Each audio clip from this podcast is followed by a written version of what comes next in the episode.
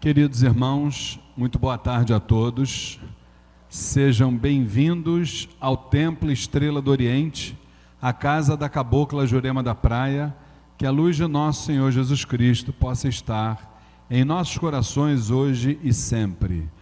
Como costumamos fazer no início das nossas atividades, vamos entrar em sintonia com o mundo astral, pedindo a intercessão de Zambi Maior, o Supremo Arquiteto de todos os planos de Oxalá Todo-Poderoso, dos sagrados orixás de Umbanda, dos mentores e dirigentes espirituais desta casa, a nossa mãe, Cabocla Jurema da Praia, o Caboclo Sete Estrelas do Oriente e todas as sagradas falanges que trabalham neste chão, todos os agrupamentos vibratórios que militam na seara espiritualista umbandista Pedimos que vibrem sobre nós na tarde de hoje, para que tenhamos momentos importantes de troca de conhecimento, de troca de sentimentos, sempre pautados dentro de um respeito, de uma tolerância, de um amor fraterno, e que a partir de todas estas sublimes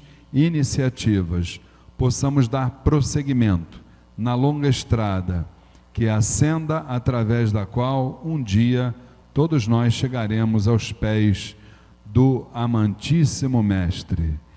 E que nosso Pai nos permita dar por iniciada mais uma atividade no Templo Estrela do Oriente. Que o Pai permita que assim seja. Graças a Deus, graças a Deus, graças a Deus. Então, meus irmãos, mais uma vez, boa tarde a todos. Boa tarde àqueles que estão aqui na sede do Templo Estrela do Oriente, a casa da Cabocla Jurema da Praia, na rua Goiás, 548 Piedade, zona norte do Rio. A todos aqueles que nos assistem, que estão virtualmente nos prestigiando através da fanpage facebook.com barra Templo Estrela do Oriente. Então, que nós tenhamos um encontro maravilhoso. Eu gostaria de lembrar que desde a inauguração do Templo Estrela do Oriente em 2007, nós realizamos sempre uma grande palestra no primeiro sábado de cada mês, cujos temas envolvem sempre o espiritualismo em geral, a Umbanda em particular. E hoje nós tínhamos um tema para tratar que era a Umbanda e a evolução social. Só que infelizmente o nosso palestrante teve um problema de ordem particular, nos pediu desculpa e não pôde vir. E como a, a, espiritualidade nos determina, nós temos que ter sempre uma grande atividade aqui, visando, obviamente, o nosso crescimento espiritual. E eu gostaria da atenção de todos vocês em relação à atividade de hoje, gente, porque a gente não vai poder chamar esse trabalho de uma palestra não será uma palestra, mas será sim um debate. E para ser um debate, não pode ser um monólogo, tem que ser realmente, tem que contar realmente com a participação de cada um de vocês, tá? Tanto que eu estou deixando aí de prontidão o nosso querido irmão Newton, que ele está com o microfone aqui da casa. A gente só pode falar no microfone para que as pessoas em casa possam exatamente interagir conosco também, né? E, lembrando, inclusive, que as pessoas de casa vão interagir conosco, caso queiram, né? É, não só mandando mensagens através da fanpage facebook.com barra Templo Estrela do Oriente, como também, olha só que coisa bacana, vamos tentar ver se isso aí funciona, hein gente? Elas vão poder dar o depoimento delas através do WhatsApp do Templo Estrela do Oriente, que é o 21 Rio de Janeiro 999 495 494. Pode escrever aí, viu, Fernando? 21 Rio de Janeiro 999 495 494. Você manda, você que está nos assistindo, manda o seu áudio, que o Fernando, que é o meu filho, Fernando Barros, ele está aqui nas carrapetas, está aqui nos, nos equipamentos é, e vai fazer a sua mensagem chegar para que todos os irmãos que estão não só virtualmente, como também presencialmente aqui no Templo Estrela do Oriente possam conhecer o seu depoimento, a sua história de vida. Bom, gente, é, o nosso debate de hoje ele tem um tema que ele é bastante polêmico e eu gostaria, com certeza absoluta, de ouvir, se não todo mundo, mas pelo menos a grande maioria, em relação a essa pergunta e essa subpergunta, vamos assim dizer, que a gente está colocando aí. A pergunta principal é: quem ama renuncia? E o nosso subtítulo seria o quê? Até onde você vai para ser quem você é? Muito bem. A gente sabe que o amor é, vamos dizer assim, o grande norteador da nossa caminhada. É através dele que a gente deve se balizar, não é assim? Mas eu pergunto a vocês: esse amor, ele tem limites? Ou ele não tem limites? Quando a gente fala de amor, fala de limites, a gente está perguntando como é que nós estamos vivendo hoje em relação aos sentimentos que a gente tem, às posturas que a gente tem, em relação a quatro segmentos da nossa vida: o segmento familiar, amoroso, profissional e o quarto seria com a sociedade em geral. Tá certo? São quatro realidades. Dificilmente a gente vai, vai, vai ter um quinto, é no máximo quatro. Então, aí eu pergunto a você, por exemplo, por exemplo, amar, para a gente amar alguém ou alguma coisa, seria necessário a gente renunciar a si próprios?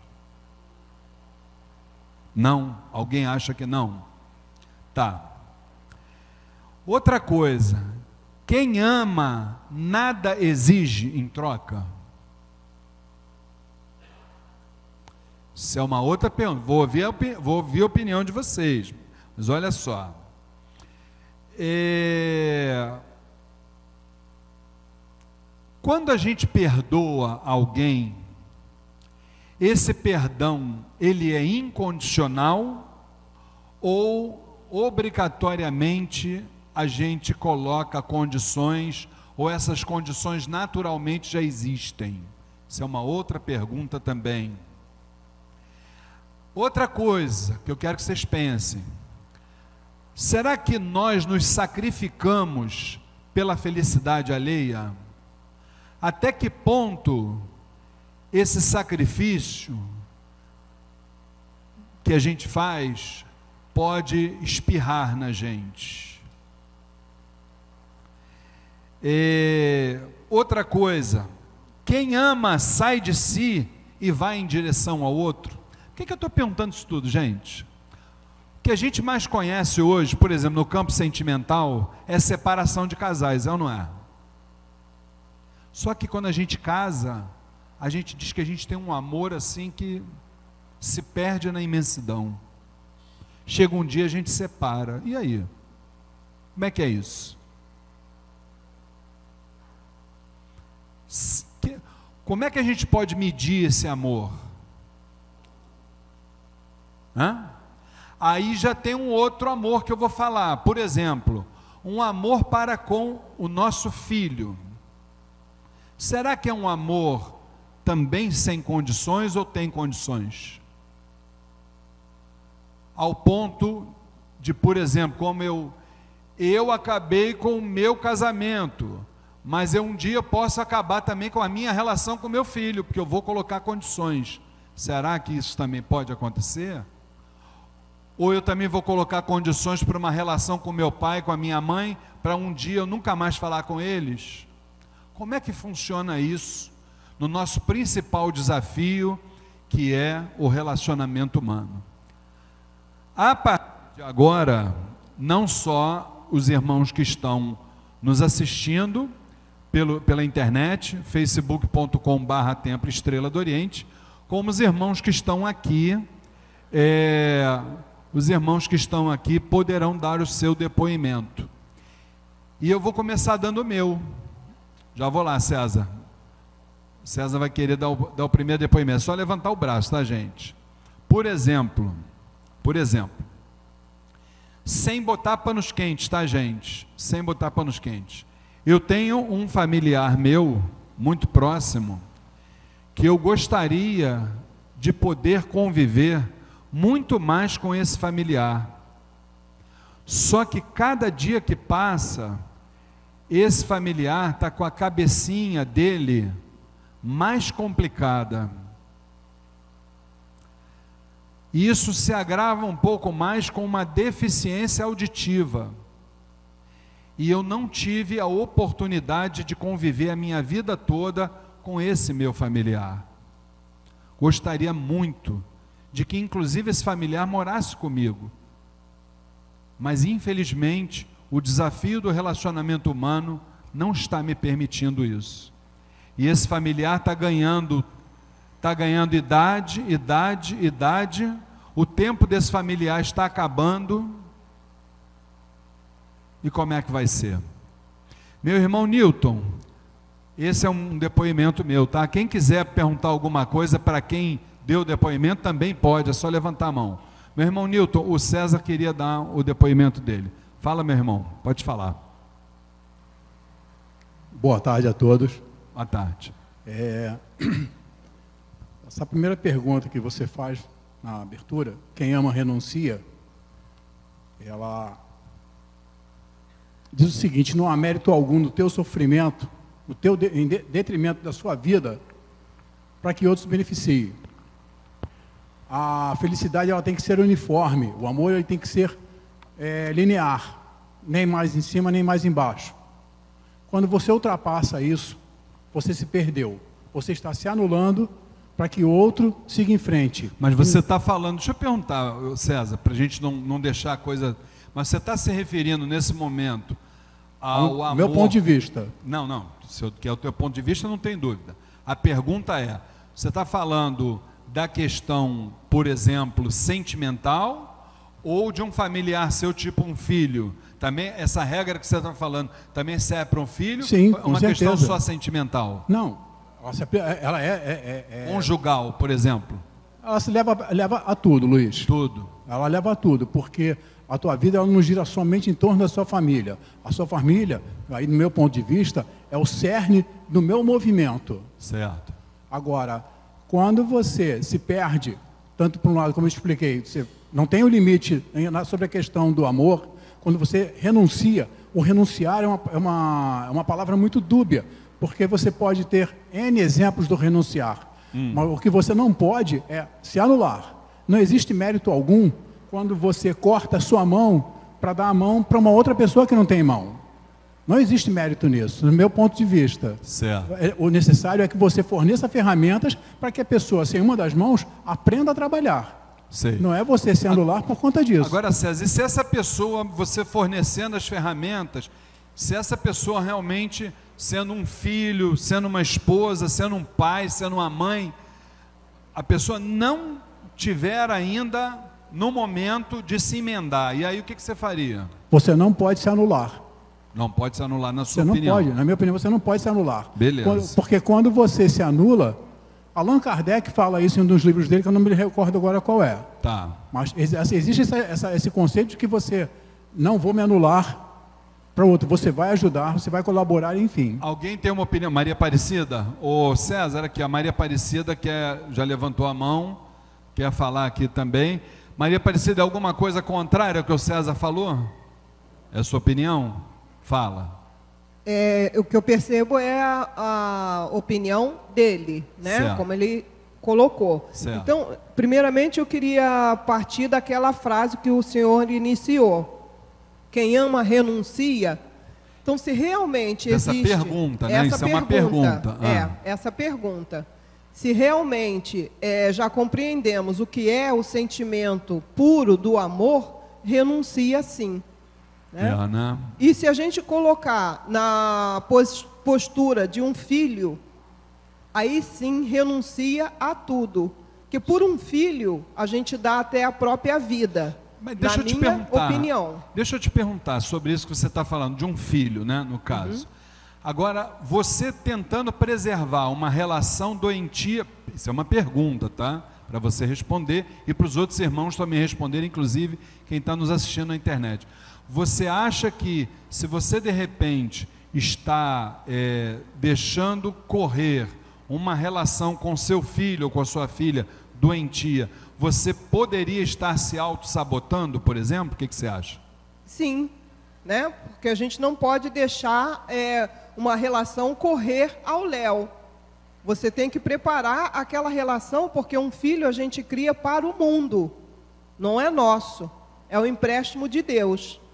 Então, neste momento que Deus te é, confiou um filho, você tem que fazer o seu melhor, dar tudo que você tem e renunciar a inúmeras questões para que esse filho possa caminhar.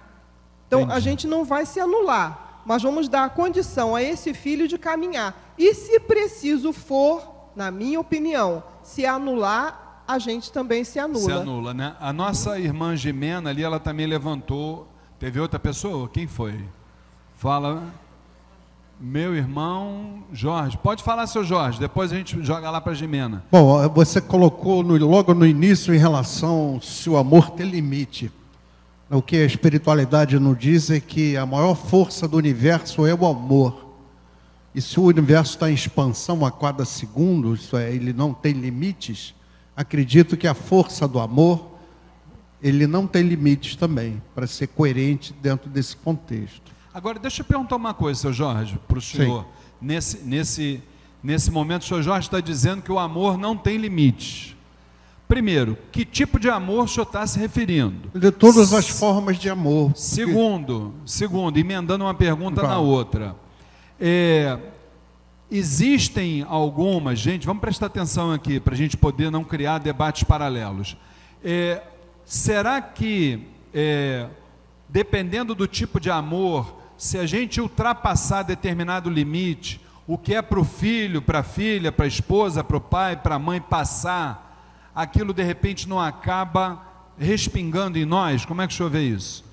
Luiz, eu acho que eh, essa ceder, né, ou ter essa renúncia, como você fala, em relação a qualquer tipo de, de convivência humana, seja com filho, seja profissional, ele realmente, no meu modo de ver, não tem limite, porém ele tem que ter responsabilidade, consciência daquilo que você está doando. Você não deve doar aquilo que não vai fazer bem ao outro, porque aí deixa de ser amor. Tá. Então, o amor, no seu contexto, ele implica responsabilidade, maturidade, compreensão. Tá, então vamos lá, gente. Olha aqui, ó. Vamos prestar atenção. O seu Jorge está dizendo que a pessoa para a qual nós estamos nos doando, ela precisa ter o entendimento do amor que se está dando. Então, uma, uma pergunta, uma pergunta para vocês. Existem determinadas entidades que dizem para nós o seguinte: ser- primeiro, o ser humano não é aquilo que está. Aquilo ali é um ser espiritual que teve milhares de vidas, e essas milhares de vidas impuseram a ele uma idade no espírito e uma outra idade na matéria. Então vamos lá, vamos raciocinar e é uma pergunta que eu faço a vocês. Se a pessoa tem uma idade no espírito e uma outra idade na matéria, como é que eu posso esperar daquela pessoa, como o senhor Jorge acabou de falar, aquilo que a pessoa não vai dar para mim naquele momento? Luiz, eu Será- não, eu não falei, eu Só um não falei isso não. Não, não, beleza, o senhor vai, o senhor vai ter a palavra novamente. E aí, emendando nisso, é, e se porventura essa pessoa não estiver ainda no momento de dar aquilo que eu imaginava que ela me desse, qual seria a minha postura? Fala, seu Jorge. É, o que eu falei da responsabilidade da consciência do doador desse amor, e nem do doador. do doador. Quem Tá. está doando o amor tem que ter essa responsabilidade Entendi. em saber quais são os limites possíveis. Entendi. Porque cada espírito, como você falou, tem uma idade. ter um Perfeito. nível de conhecimento, um nível de percepção de Perfeito. vida. Da mesma forma, quando você falou em relação a você doar o amor e você estabelecer algum tipo de condição para que ele seja dado, aí você está restringindo, inclusive, a própria postura de quem vai receber esse amor. Você está mexendo no livre-arbítrio dela, porque é ela que tem que ter as suas próprias, próprias experiências. Entendi. Senão, ela não terá vivência.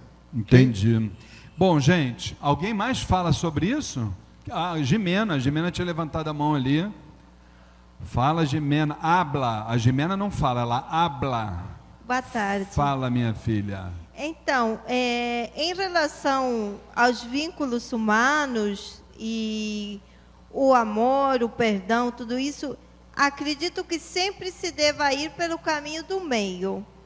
Né? O amor em excesso também é um sintoma de doença, Sei. porque às vezes o amor em excesso né, pode causar muito dano também Né? Às vezes a outra pessoa não está preparada, seja qual for o vínculo, filho, esposo, que seja que for, né? Então a gente tem que procurar sempre o equilíbrio das coisas, para que não seja um, um relacionamento doentio.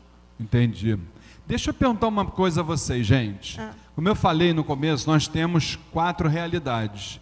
E eu precisava realmente que cada um desse um depoimento sobre esses quatro eixos. Primeiro, familiar, sentimental, profissional e a sociedade em geral.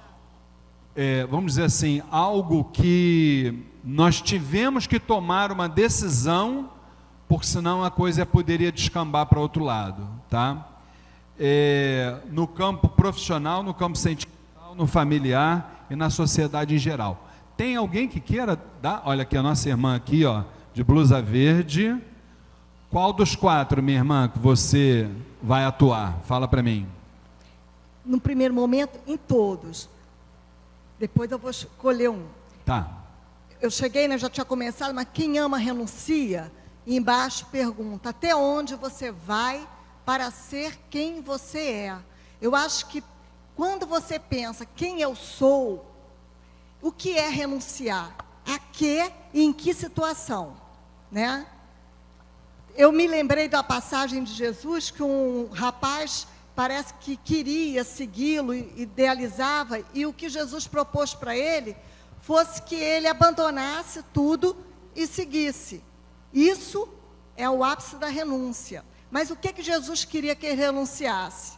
A materialidade, não a espiritualidade. Né? Para que ele seguisse Jesus, ou seja, desenvolvesse a sua espiritualidade, ele precisava renunciar à família terrena, aos bens, a, a tu, todo o conforto, e aí então seguir não o homem Jesus, mas a evolução espiritual que ele estava se propondo. Sei. Aí diante disso, se a gente pensar também no outro polo, quando você tem um acidente num um avião, por exemplo, o que, que a aeromoça fala? Primeiro se proteja, para depois você conseguir proteger o outro, né? Faltou descompressor, faltou ar. Você primeiro vai precisar de ar. Porque se você for renunciar ao seu ar para socorrer os outros, você não vai socorrer. Você precisa se preparar para poder fazer isso. Na família, realmente é o tom mais difícil, né? Porque principalmente a mulher, ela tem aquilo de cuidar, né, de proteger. Então é muito difícil. Mas uma coisa que eu aprendi é que os filhos aprendem mais e se transformam mais com o que eles nos veem fazendo do que com aquilo que a gente diz. E se a gente amar a si mesmo, seguir retamente e não renunciar a determinados valores espirituais em detrimento dos valores da propaganda, da sociedade, eles vão nos respeitar e vão entender o que, que é ser espiritual no mundo material. Sim, a, a nossa irmã citou. Mais alguém quer falar agora? Fala, meu querido Vladimir, tudo bem? Boa tarde, pai Boa Luiz tarde. Fernando. É, com relação a essa questão é, principal, né, é o amor, né, a gente está falando disso. E, consequentemente, dentro desses, dessas linhas que você pediu para seguir. Eu, eu, entendo da seguinte forma: o, amor, né, ele é uma força geradora, uma força universal muito forte. E a gente tem aqui como parâmetro de um, de um amor máximo, um amor ágape, que é, é como se fosse aquele objetivo que todos nós algum dia gostaríamos de atingir, é o, o amor de Jesus. Houve renúncia? Houve. Ele estava ciente da renúncia? A maior, eu acredito que a maior renúncia que um ser humano pode dar em relação ao amor é a própria vida. Né? E Jesus tinha ciência? Tinha. Né? Então, assim, para todos nós que estamos aqui caminhando, a gente toma como base o amor máximo, ágape. Mas estamos ainda muito longe disso. Né? Então, na, na, inversão disso, né, na inversão, na base disso, é, estamos nós aqui com vários, vários níveis de amor. Né? Então, é, por exemplo, num primeiro momento, o amor mais forte, mas ainda assim, de certa forma, muito egoísta, é o amor que nós temos pela nossa família. E não é à toa que nós viemos, viemos né, numa conjunção é, é, carnal familiar para exatamente desenvolver esse amor. Então, quando nós temos referência de amor mais forte, nós vamos lembrar dos nossos filhos, dos nossos pais. Né? Aí você colocou a relação. Eu, eu não sei se eu entendi direito, você está querendo colocar assim, não, olha só, tem a questão familiar, a questão profissional e social. Social e sentimental também, né? Conjugal, né? Isso, conjugal também, exatamente. Conjugal é, um, é, é, aquela segunda face. Então, essa questão de até onde vai, até onde você vai para ser quem você é, ou seja, quem ama renuncia, até onde eu consigo ir, né? Isso é nível de consciência de cada um que eu acho que vai sendo adquirindo, adquirido com, com, com experiências. Porque não dá nem para fazer um comparativo, porque, por exemplo, quando se fala de renúncia de pai, né, até onde você vai para você renunciar para o seu filho? Depende. Vamos dar um exemplo. Uma coisa é o seu filho é, ser, uma, ser uma pessoa que você está ali educando todos os dias. Você renuncia muitas vezes de um programa seu para cuidar de uma criança, enfim, né? Aquele processo. Ele vai adquirindo a maturidade, vai chegar num um dado momento que ele vai seguir o caminho dele. Isso é uma coisa. Mas ele é saudável, uma pessoa inteligente, você está tentando educar. Então tem uma relação bem definida. E com aquele filho que nasceu com uma doença que vai ser eternamente dependente de você. Aí a gente pergunta: você renuncia a sua vida por aquele filho que está doente, que nasceu doente ou que se tornou doente? Né? Exatamente. Né? O Vladimir e a nossa irmã, esqueci seu nome? É. Sônia. Eles falaram, vocês tocaram em duas, os dois tocaram em, em os dois no nome de Jesus. E a todos aqueles que ou são cristãos, né, ou acreditam no Cristo, né, embora não sendo cristãos, é, a grande maioria tem Cristo como um amor é, incondicional.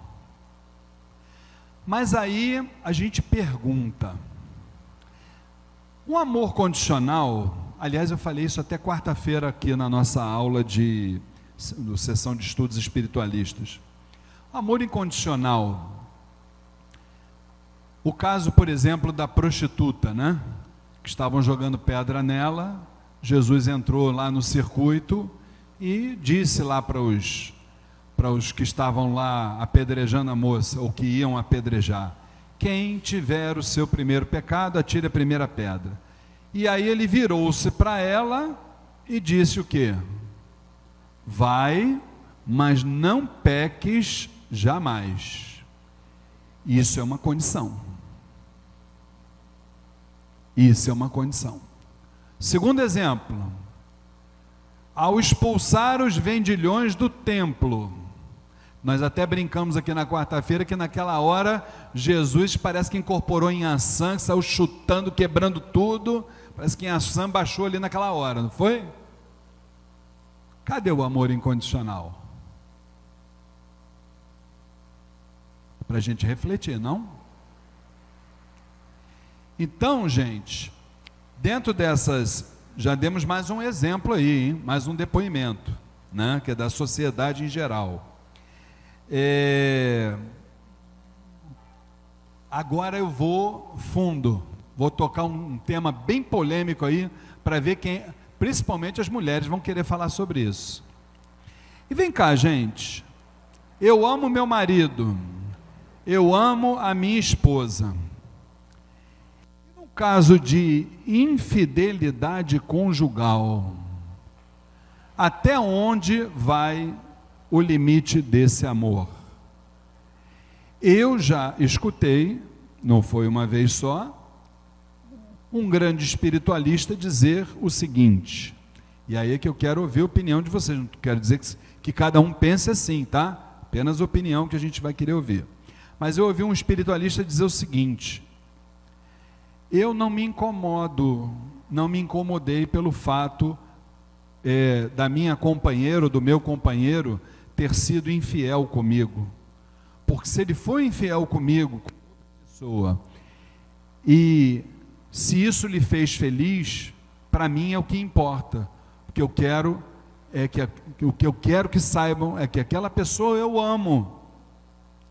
E por amá-la, se ela acha que sendo infiel ela se tornou feliz, isso para mim me satisfaz.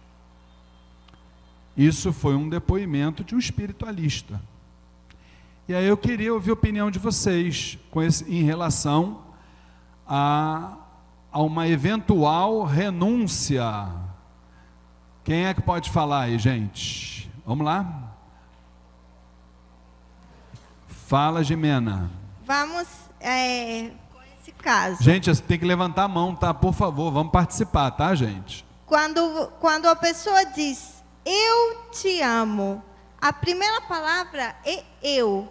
Então, em primeiro lugar, você tem que se amar a si mesmo, porque se você não se ama a si mesmo, o que você está dando para o outro não é amor, é aquilo que se passa do limite, é aquela coisa doentia. Então, se a pessoa não tem amor próprio, a pessoa está doente. Tá bom. Esse é meu conceito. A, a É. Jimena está dizendo isso, gente. não é vamos, que eu estou certa nem vamos uma errada, é outra, penso. vamos uma outra opinião aí. Por exemplo, vamos lá. Com certeza a maioria vai, vai encarar, vai encarar a questão da infidelidade como um equívoco que a pessoa comete, um erro. Por exemplo, acho que a maioria vai achar que é um erro inaceitável. Aí eu pergunto a você: você está achando que aquilo ali foi um erro inaceitável? Mas o que é um erro aceitável e um erro inaceitável? Erro é erro? Como é que é isso? Uns erram menos, outros erram mais? Como é que é isso? Quem vai falar? Fala César. Pois não, irmão? É, Gente, ó, só está falando até agora, ó, César, Gimena e seu Jorge, e a dona Sônia e o Vladimir. A maioria ainda não abriu a boca para nada, hein? Vou cobrar, hein? Daqui a pouco eu vou indicar, vou pedir ao, ao nosso irmão para levar o, o microfone, mesmo quem não levante a mão. Fala, César. Olha só, eu vou falar por experiência própria. É, é muito difícil você aceitar uma situação como essa, mesmo quando, na época, quando isso aconteceu, há 30 e 30, quase 40 anos atrás, é, eu já tinha conhecimento da espiritualidade, já de- havia adquirido alguma informação. E mesmo com toda essa informação, eu fiquei assim, como reagir a isso? É, porque é muito difícil, muito difícil mesmo. Você não aceita, você não perdoa. a- o primeiro sentimento que aflora é a raiva. E, mas o entendimento que eu tenho após isso é que a opção não foi minha. Então a pessoa que siga seu caminho seja feliz. Mas não espere de mim, ou como vai? Não, não funciona. Ainda, hoje, isso ainda não funcionaria. Muito bem. O Newton, a nossa irmã aqui na frente, levantou a mão aqui ao lado da nossa irmã Aline, é a mãe dela, inclusive. Boa, boa tarde, como é seu nome? Boa tarde, meu nome é Márcia. Fala, dona Márcia. Eu casei muito cedo e nós tínhamos muito amor. Nós tínhamos o quê? Muito amor, eu e meu marido. Certo. Uma certa época eu percebi que o amor dele não estava acompanhando o meu. Sim. Depois percebi que o amor dele já não era mais meu. Sei. Vi ele muito triste, muito displicente. E eu falei, ou é agora ou nunca. Quando eu percebi que não tinha como recuperar aquele amor, eu fui assim, audaciosa. Eu abri a porta, falei para ele: vai embora, vá viver seu grande amor, que eu vou continuar sozinha. E hoje em dia nós somos amigos. Criei minha filha, meu filho, sem problemas. Eu não esmolei aquele amor e não tentei recuperar uma coisa que eu acho que quando acaba não refaz. Entendi. E vivi a minha vida muito bem também. Muito bem. É, quer dizer, o que a dona Márcia está dizendo, gente, é que no entendimento dela, é, mesmo ela tendo ficado, vamos dizer assim, tendo tomado né, a decisão na jornada dela, ela chegou num determinado momento de entender que aquele ser humano, ele poderia não viver de forma conjugal com ela, mas ele poderia ter uma relação normal, né? Sem ser a dona Márcia, sem ser os que já deram opinião, que era opinião dos outros. A Kátia Marins está lá atrás, Nilton, olha lá, querendo falar, ó. Olha lá. Kátia Marins, está escrito assim na testa dela. Eu Vou- quero eu vou falar. falar de uma Fala. experiência que eu tenho de uma pessoa da minha família. Sim, É, ele é casado, tem filhos, uma família feliz, sei. mas ele sabe que é traído, mas a família dá- traz tanta felicidade para ele que ele não renuncia. Ele vive esse momento feliz, esse Sei. pouco momento. Ele aceita a traição, mas ele, eu acho que ele é feliz assim. Entendi. Não é meu, não, não é minha Existe, al- existe alguém aqui que acha que isso seria algo natural? Porque existem Não, até não é natural, mas para ele, ele, Não. ele não se renunciou porque Eu, ele ama tra- muito. eu estou tratando como natural, porque é isso que eu ia dizer. Que existem filosofias espiritualistas, por exemplo, o, o, o islamismo, que ele fala exatamente sobre. Ele aborda né, a possibilidade do homem ter na sua relação, ou a mulher ter na sua relação, mais do que um companheiro. Mas Quer dizer, caso- isso do homem para a mulher, da mulher para não, o homem é não. a mulher para o homem. É a mulher que trai, mas eu acho que nesse caso, eu acho que é muito amor, tipo assim, ele ama incondicionalmente. Entendeu? Entendi. Gente, nesse trato conjugal, uma vez, olha, está aqui o Newton, o Rodrigo quer falar. Uma ocasião, vamos até deixar o, Rodrigo responder isso também. Uma ocasião nós ouvimos é, de uma entidade perguntar para o consulente o seguinte: na relação humana, você quer ser feliz? Você quer ser feliz ou você quer ter razão? Pode falar, Rodrigo. É, é, boa tarde, seu Luiz, boa tarde a todos. Boa tarde. É, acho que as, as pessoas. o- o- o- tem uma, uma questão ligada aí que é o orgulho, né?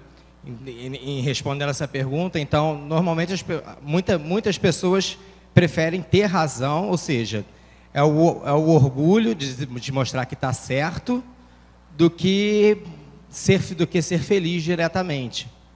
Né? Então, é, muitas pessoas pensam que o seu caminho e a- o seu pensamento é, o- é o único é o- e o correto, e a verdade. Então, elas a, pensam dessa forma e acham que todos ao seu redor devem seguir e pensar dessa mesma maneira.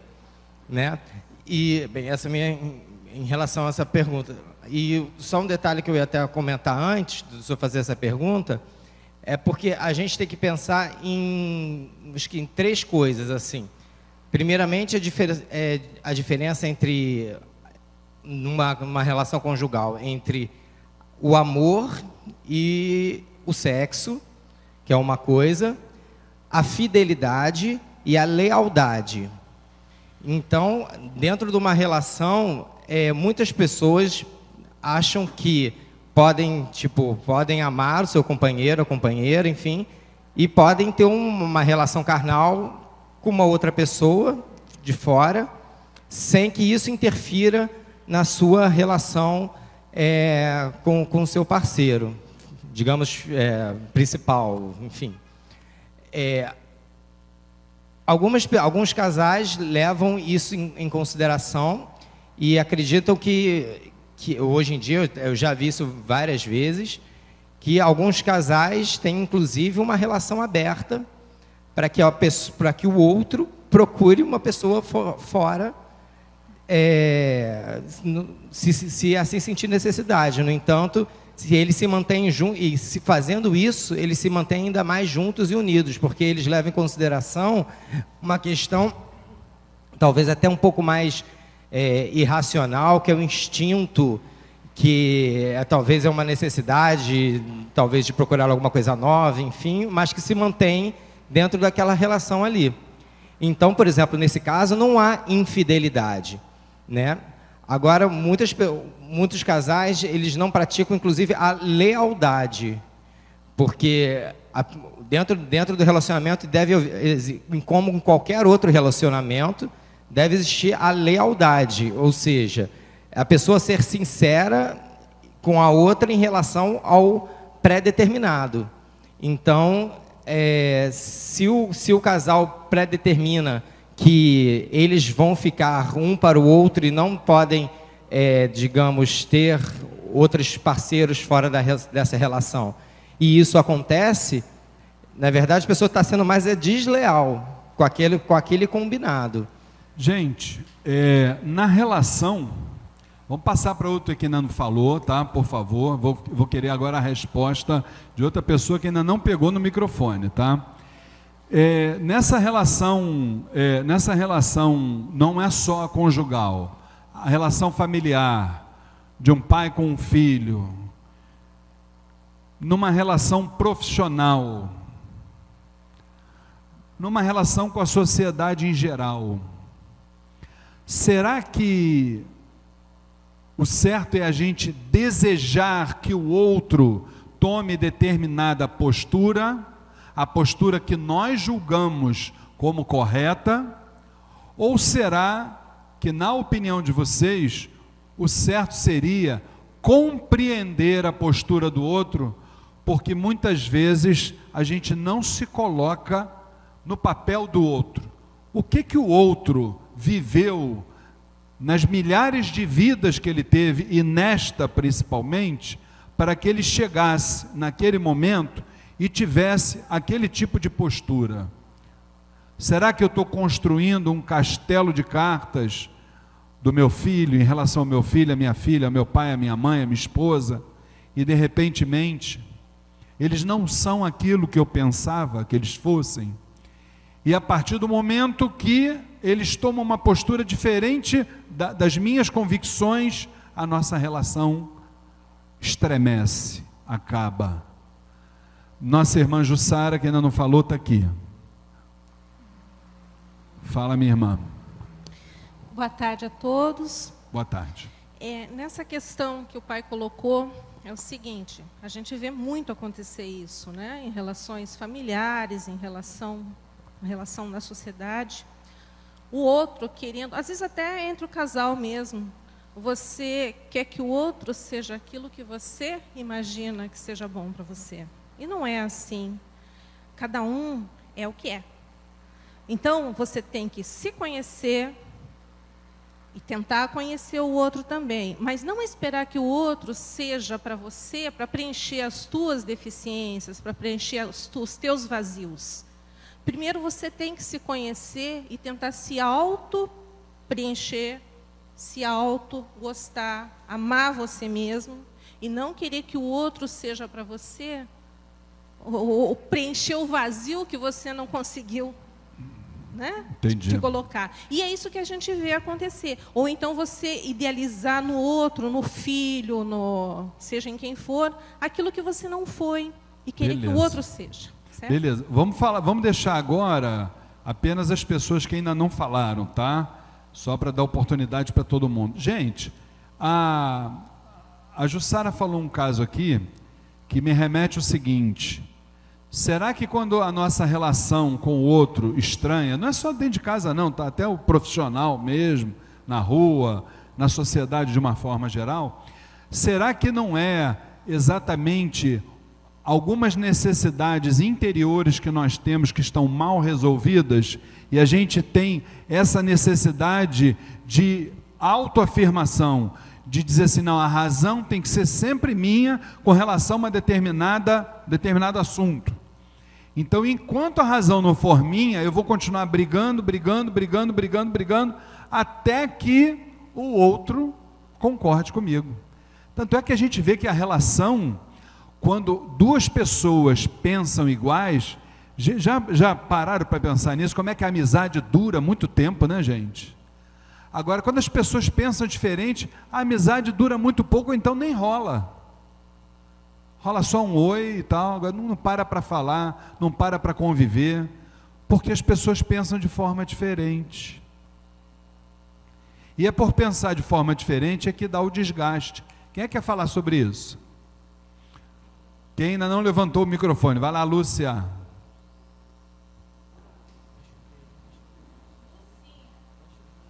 Fala, minha irmã. Boa, Boa tarde. tarde. Boa tarde. É, eu acho que nós não temos que esperar do outro, né, que ele seja o que, assim, digamos, nós vimos um erro nele, tá? Alguma coisa. De repente ele não tem esse erro. Esse erro é meu. E eu tô querendo, vou querer consertar ele? Não, eu, cada um tem o seu tempo, né, para entendimento das coisas.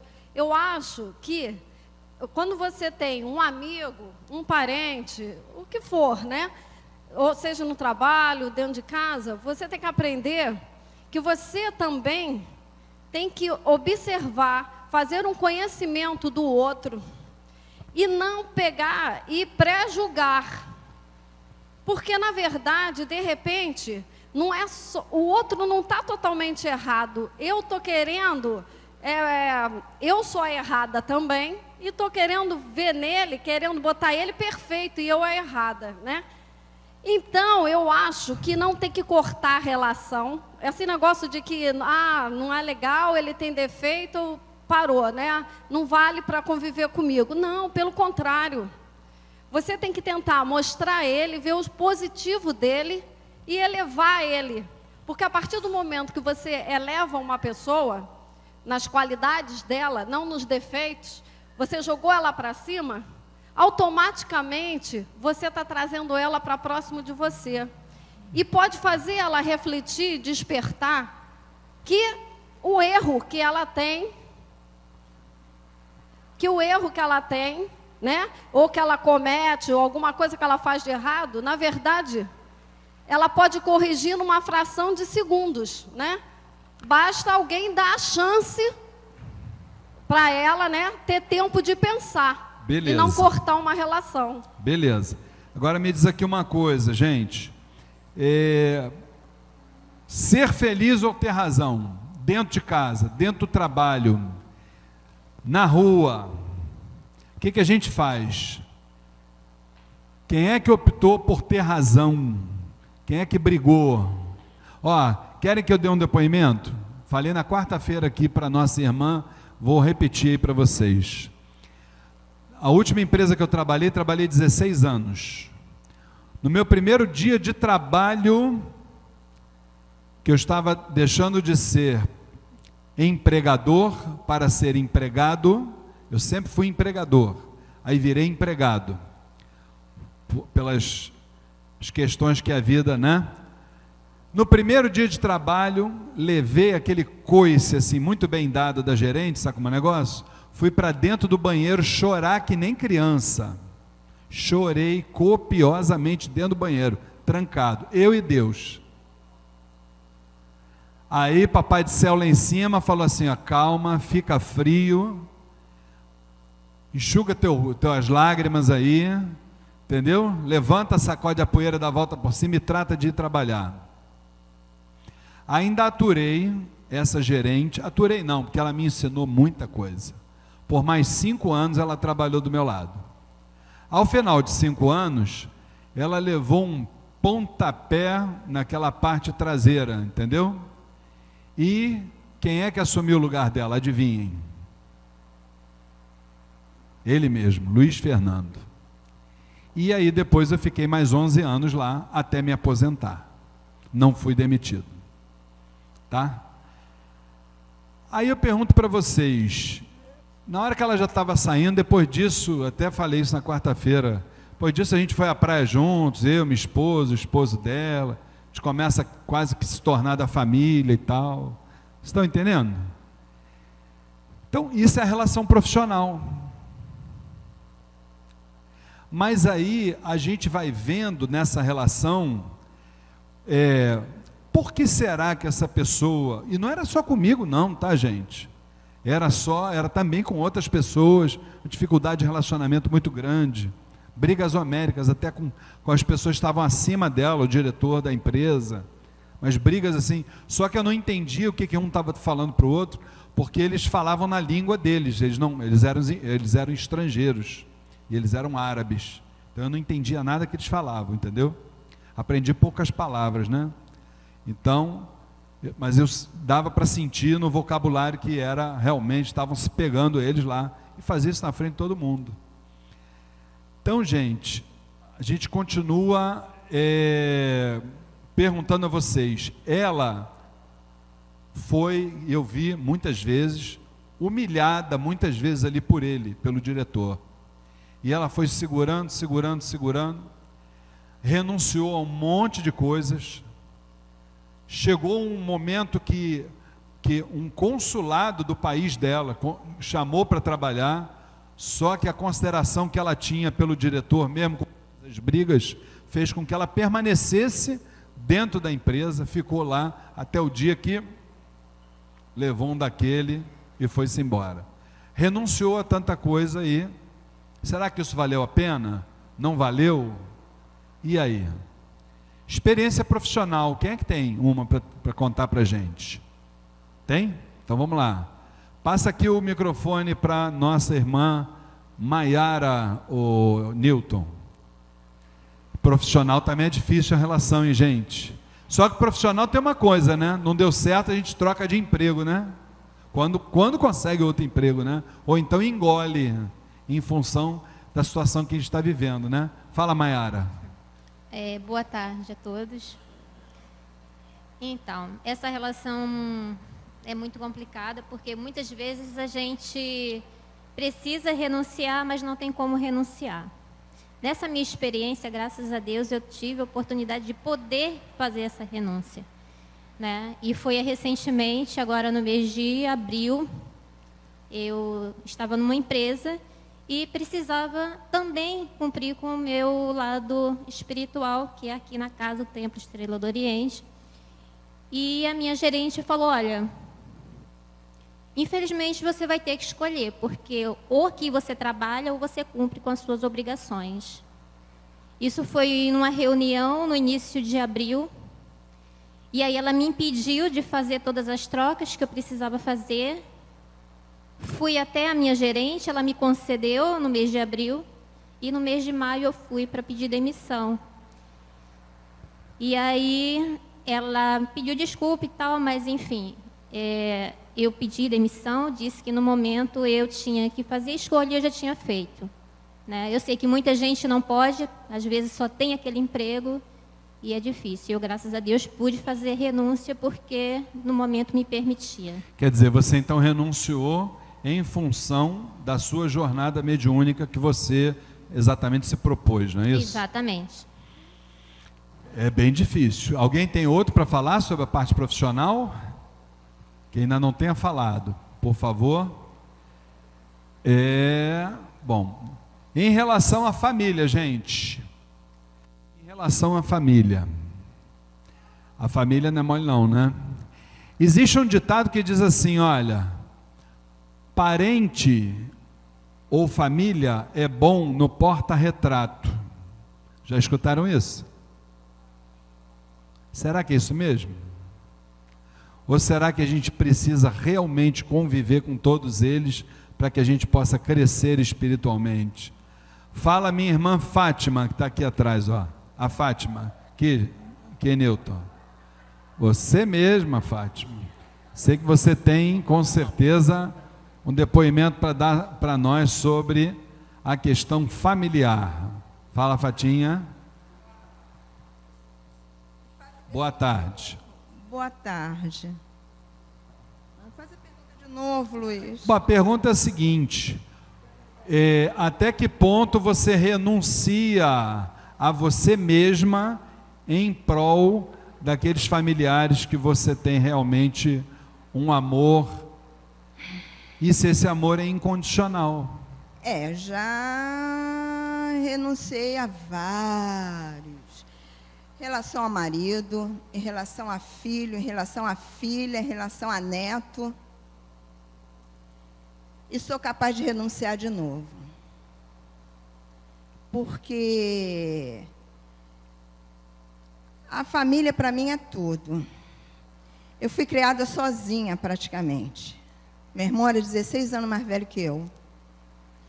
Então, minha mãe não me deu aquele amor mesmo.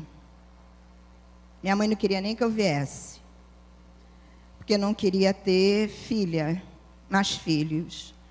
Enfim, foi a espiritualidade, foi a espiritualidade que fez, enganou minha mãe, como tivesse fazendo uma cirurgia, e pronto, Fátima veio. Então, tem um filho que tem os altos e baixos dele, minha nora também, mas, sinceramente, ela tem um gênio do cão. Mas eu não dou as costas a ela, não. Não desgosta dela? Não. Que bom. Sabe, eu não desgosto porque ela teve uma outra criação. Ela, como que eu posso exigir dela? Como eu posso exigir, querer que ela entenda o que é uma religião? O que é o amor, se ela não teve, se ela não soube dar até o amor até a própria mãe. Só foi depois que a mãe morreu é que agora ela está Fátima, por que, que você ainda não me trouxe respostas lá do, do TEL sobre a minha mãe? Eu falei assim, eu respondi a ela, não, eu não tenho que trazer resposta. Você que tem que ir lá. O que, que adianta eu te dar uma resposta e você não entender nada? Você disse para ela que o TEL não é o departamento de Correios e Isso Telégrafos. aí, não, e de mais a mais não é adivinhação. É para você ir lá e ser ajudada. Muito bem. Legal. Entendeu? Então, é isso. A, a, meu marido também, entendeu? Tive os altos e baixos com ele. Se eu tivesse que casar com ele de novo, eu casaria. Me arrependo muito de não ter feito mais ainda. É mesmo? Agora, também, também, ele era um ateu. Muito bem. Então, eu tive meus pedaços e é isso aí. Eu sou capaz de renunciar. Re- Sou capaz de renunciar até para uma amizade. Que bom, Tá entendendo? que bom. Ô, Newton, leva ali para a gente fechar essa primeira parte, leva ali para o nosso irmão Sid Clay, que ele tem um depoimento sim para dar para a gente também. Fala, Sid. Boa tarde. É, é sobre a família mesmo. Fala, querido. É, primeiro essa pergunta, né? Quem ama renuncia. Quem É, ama renuncia. É, quem ama renuncia. É, É, assim que a gente É, faz. é, eu, eu, eu não renunciaria. Aí, uma interrogaçãozinha, né? Porque, no meu ponto de vista, existe dois tipos de renúncias. No caso, por exemplo, se uma pessoa gosta de mim, digamos assim, é, só que eu não consigo co correspondê-la da mesma forma. Se ela tem um sentimento de amor por mim, digamos que seja um sentimento carnal, e eu não posso corresponder, eu não, renunci eu não renunciaria a esse amor, só não corresponderia. Eu consigo entender? Entendi. É, eu não renunci eu ren- renunciaria a ele da forma que ela quer, mas é, não, não, não corres- corresponderia da forma que ela queria, mas não renunciaria a esse amor. Maravilha. Tentaria transformá-lo. Eu só queria falar sobre a família. Se não der, eu posso falar depois do intervalo. Pode, com certeza absoluta. Na, na Posso- volta do intervalo você vai falar, sem dúvida nenhuma. Gente, olha só, presta atenção. Existe uma coisa que eu gostaria muito de ouvir daqueles que ainda não tiveram é, a oportunidade, nós vamos fazer isso na segunda hora, tá? É, isso é muito importante para saber o estágio de cada um de nós. Gostaria de ouvir de cada um que, que você está fazendo hoje, hoje, nesse âmbito das renúncias, para ser quem você é. O que, que você está fazendo hoje? Vou repetir, na sua vida, nas suas convicções, nos seus conceitos, para ser hoje quem você é. Eu vou querer ouvir de cada um de vocês, vocês nos dizerem isso, tá bom? Então nós vamos ter aí 10 minutinhos de intervalo. Ali atrás tem toalete, tem cantina e já já a gente está de volta para continuar esse maravilhoso debate. Até já. Muito bem. Voltando então com a segunda etapa do nosso debate. Do nosso debate. Quem ama renuncia. Até onde você vai para ser quem você é? Meu irmão Sidclay, acende essa luz aí para mim, por favor, aí da assistência. Lá em cima, lá em cima de tudo. Os três lá de cima. Três lá de cima. Aí, o outro de baixo. Isso. Lá de fora não precisa acender agora não, tá? Bom, gente, é, ficou faltando aí um pedacinho do que o nosso irmão Sid Clay ia falar, que ele ia tocar em um assunto aí sobre família. Fala, Sid Clay. Você ia complementar o teu pensamento. Isso. Fala. É... Em relação aos meus pais. Sim. Que o meu pai era alcoólatra, né? E que bom que o mundo vem evoluindo, porque a gente pode falar isso agora sem nenhuma vergonha, que na época era uma vergonha. Despido de qualquer preconceito. Isso, era uma vergonha danada, né? Mas é, já não existia mais o amor, e a minha mãe renunciou à vida dela para continuar em prol dele. Em prol dele, vivendo com ele até o seu desencarne, né? E ali eu, eu vi ali um ato de renúncia dela e um ato de amor pelo que ela passou ao ponto que quando ele se entregou, né, ao, ao vício, e ela conviveu com ele ali até os últimos dias dele, passando por tudo que imagina que se pode passar. Isso na década de 80 e de 90. Sei.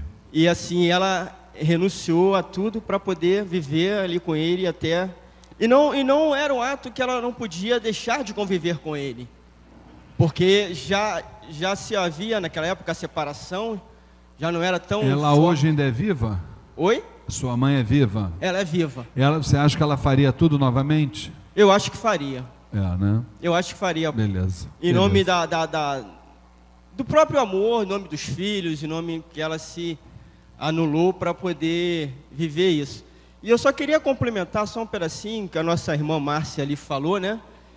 Uma visão, a senhora me permite, olhando do que ela falou, que era um amor que ela já não tinha mais e ela deixou embora, né? E assim, mas o amor que ela tem, é, esse amor se transformou, que na verdade hoje é uma amizade, ele não acabou, né? Se transformou, quer dizer, senhor sabe que eu sou um defensor ferrenho do amor. Então, assim, o amor, nesse caso, no meu olhar, eu acho que ele se transformou, né? Entendi. Ele não deixou de existir. Muito bem, valeu Cid Clay. Gente, está aqui conosco, depois que já tomou banho, já resolveu tudo que tinha que resolver para o funcionamento da nossa casa, nossa mãe espiritual e minha esposa Flávia Barros. Vamos bater palma para ela aqui. Chegou para participar do debate com a gente, hein? Boa tarde a todos. Boa tarde a todos. Gente, já falei que eu gosto de emoção, tá? Eu peguei um gancho, pegando agora um gancho do que o Cid falou com relação à família, é, e ele veio dizendo que a sua mãe renunciou à sua vida por conta do pai, né, do seu pai, que era alcoólatra, essas coisas todas. Quantas mulheres, ou até quantos homens também, é, renunciaram à sua vida por conta de uma situação parecida. Quantas mães abrem mão, ou quantos pais, vamos falar, né? Tanto homem quanto a mulher, abrem mão da sua vida em benefício dos seus filhos. Quantos? Pegando um gancho no que o Cid falou, eu tenho uma história meio parecida, tá? Meu pai não era, não era alcoólatra, mas ele, quando bebia, ele tinha um comportamento um pouco agressivo. Então, em algumas vezes, é, ele, no momento que discutia com a minha mãe, ela sofria algumas agressões, né? E ela não saiu da vida dele por nossa causa. Por causa dos filhos. Porque ela tinha amor aos filhos. Ela não queria. Claro que ela tinha uma dificuldade, né? Porque ela ia sair de casa com três filhos pequenos, né? Para onde? Para fazer o quê? Como? Na época, as dificuldades eram muito maiores. Então, ela não pensou nela, ela pensou nos filhos, tá? Ela não quis, é, por mais que ela viesse a ter alguma dificuldade para sair e para é, se instalar em algum lugar conosco, ela tinha família que de repente poderia ampará-la, mas ela optou por ficar por nós.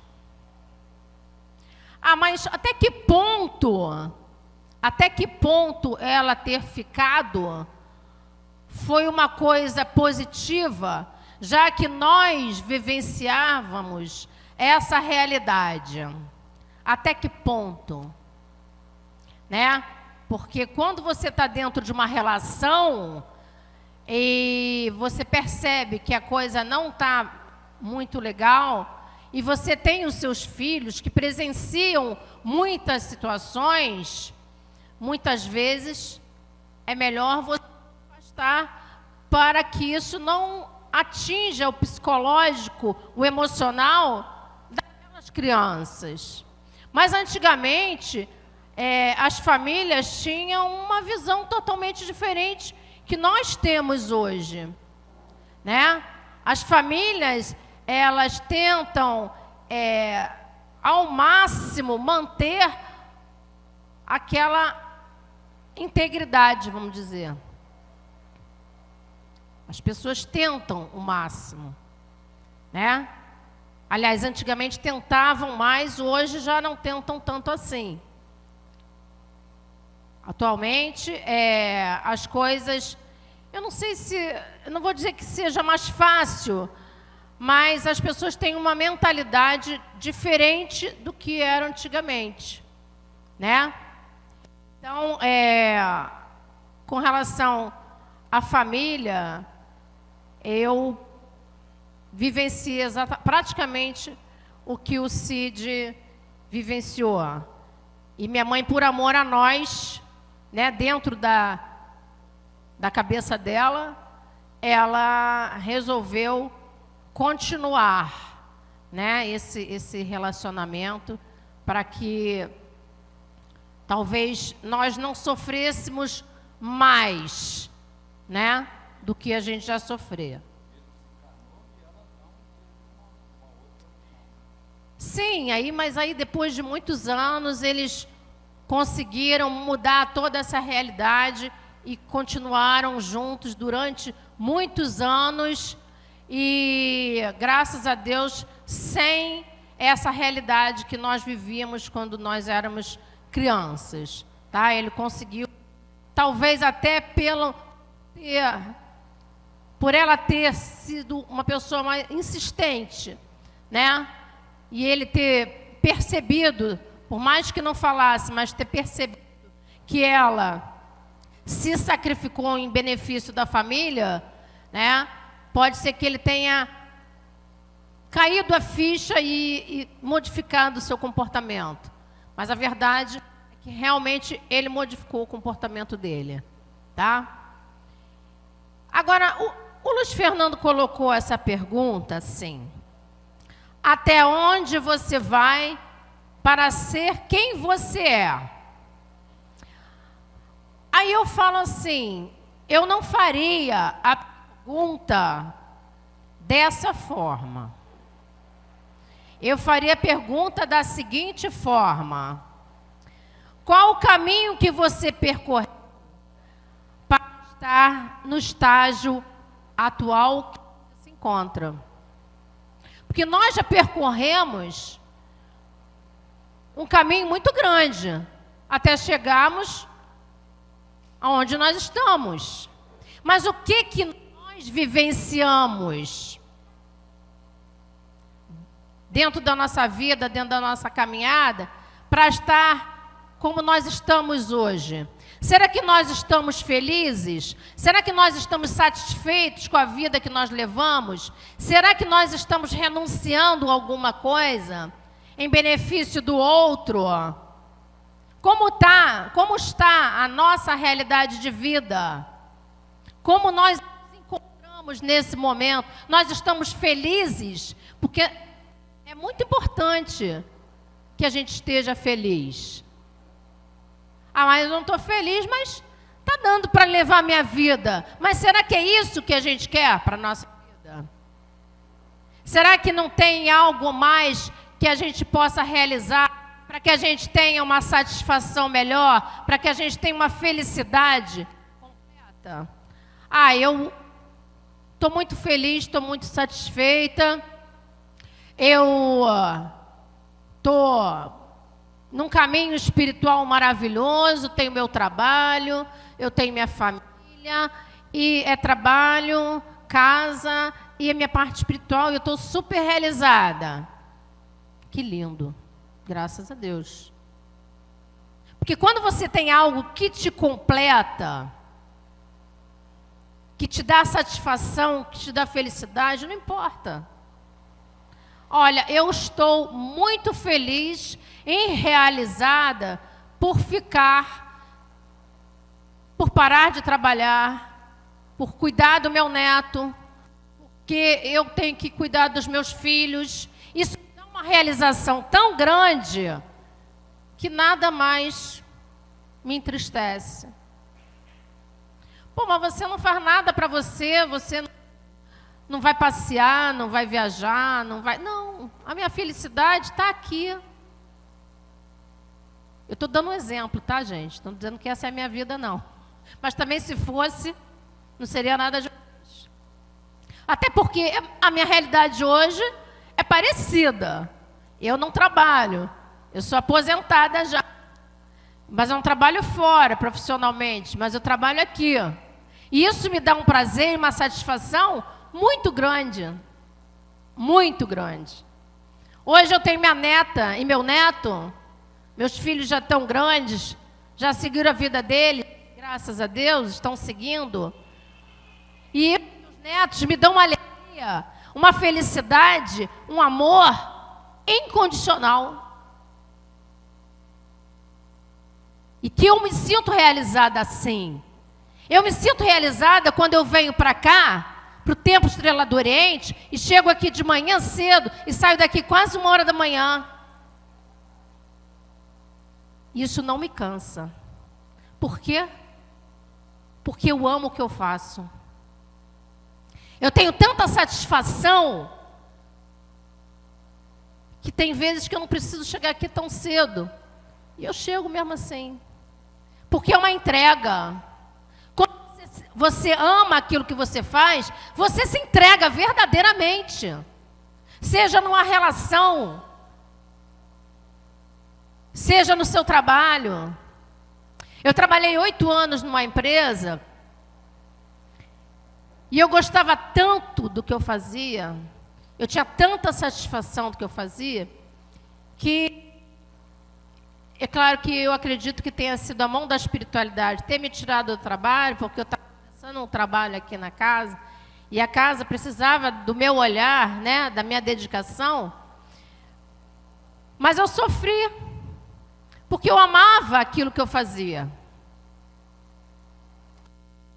E assim é na nossa vida, independente do que seja, independente do que seja, se seja no trabalho, seja numa relação amorosa, seja você cuidar de alguém, seja o que for, se você ama aquilo que você faz, nada mais te importa, você não vai sentir falta de mais nada.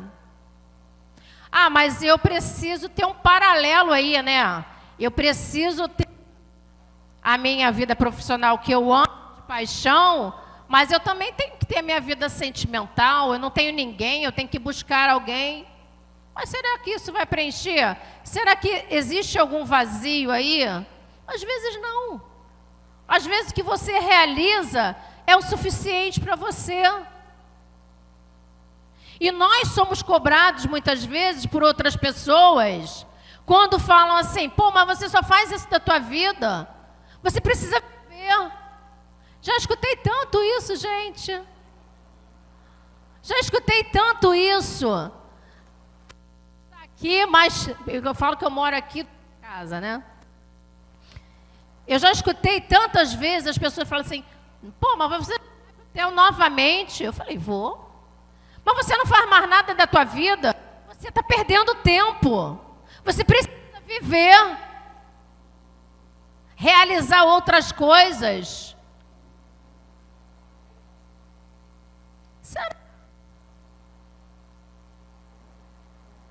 Então, a gente não pode tirar a nossa realidade achando que as outras pessoas vão ter o mesmo comportamento e a mesma satisfação que você tem em qualquer realidade da vida. Então, o que, que eu tenho feito para ser quem eu sou hoje? Muita coisa. Dentro da minha visão, muita coisa. Eu tenho uma família linda. Eu tenho um trabalho espiritual lindo. Então, por que, que eu não sou feliz? Eu sou feliz sim. E isso que eu faço hoje me basta a gente se aborrece, como a gente se aborrece em qualquer situação da nossa vida. Em qualquer situação, qualquer relação, qualquer situação na sua vida, você vai ter os seus aborrecimentos. Qualquer situação. Vai ter coisa boa, vai ter coisa ruim, vai ter alto, baixo. Eu tenho 38 anos de relacionamento com Luiz Fernando. Ah, mas vocês vivem no mar de rosas? Quem acha que eu vivo no mar de rosas, gente? Eu sou heroína, tá? Eu sou uma heroína. E ele é um guerreiro, porque eu vou te contar. Quando eu viro na Yansan, só Jesus na causa, tá? Mas a gente tem o alto e tem o baixo. E a gente segue com as nossas diferenças, que a gente cai por causa das diferenças, sim. A gente discute. Muitas vezes eu não aceito o que ele fala.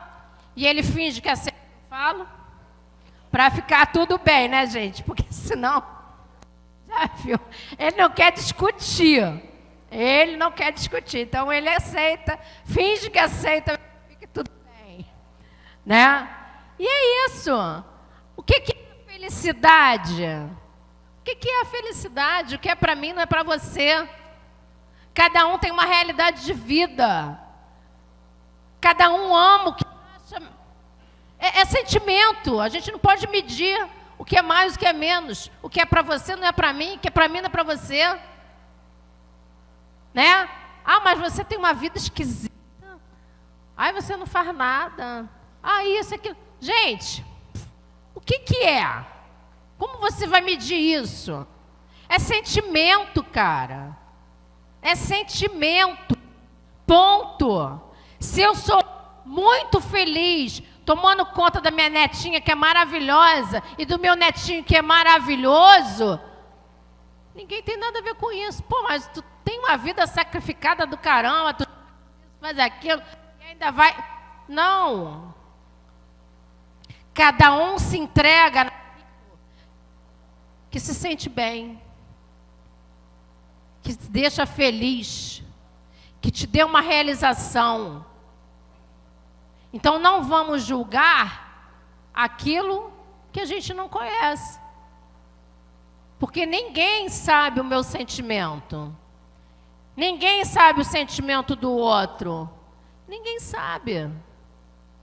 Então, qual o caminho? Como é que é que eu botei aqui? Qual caminho você percorreu para estar no estágio que eu estou? Eu, graças a Deus, percorri muitas coisas boas e continuo percorrendo muitas coisas boas para que eu possa estar no meu caminho. Feliz, graças a Deus. Ah, falta sempre alguma coisinha? Falta, mas é porque a gente também eh, se cobra demais, a gente também tem, exige demais, cria expectativas, né? Então,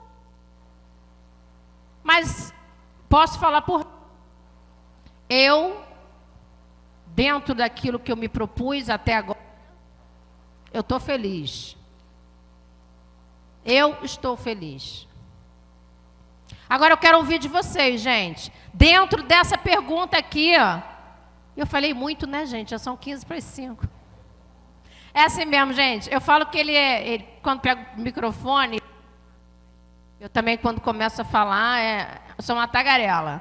Então, alguém quer falar, gente? Olha aqui, vamos mudar a pergunta. Qual o caminho que você percorreu para estar no estágio atual? Fala, Antônio. Em primeiro lugar, parabéns à dirigente pela sua história. Eu acredito que o seu relato tem ajudado todos a alcançar as perguntas. Alguém mencionou um trecho do Evangelho. Alguém foi convidado por Jesus para ser um sannyasin, na linguagem hindu, um renunciado, um seguidor. Alguém disse ao mestre que esperaria a desencarnação do pai para segui-lo. O mestre disse a ele para deixar os mortos enterrarem o morto, o pai dele. Eu interpreto essa passagem assim: morto, mesmo encarnado, como disse o mestre, é quem não realiza o amor, sabedoria, a sabedoria, amor, na essência divina, porque não renunciou não abriu mão daquilo em sua personalidade, em seu psiquismo, que impede a autorrealização. Eu penso que viver na realidade é muito mais do que expressar, manifestar funções fisiológicas e faculdades racionais, emocionais e sentimentais. Viver é realizar o espírito, realizar a essência, realizar a divindade no íntimo, a divindade que nos anima, a divindade que nos faz viver a divindade que nos faz amar, a divindade que nos dá todo o poder para renunciar. Então, até onde cada um de nós vai, até onde cada um de nós se esforça para ser o que realmente é, em essência, no ser real de amor, sabedoria, sabedoria, amor. Está clara? Porque eu entendo a pergunta assim.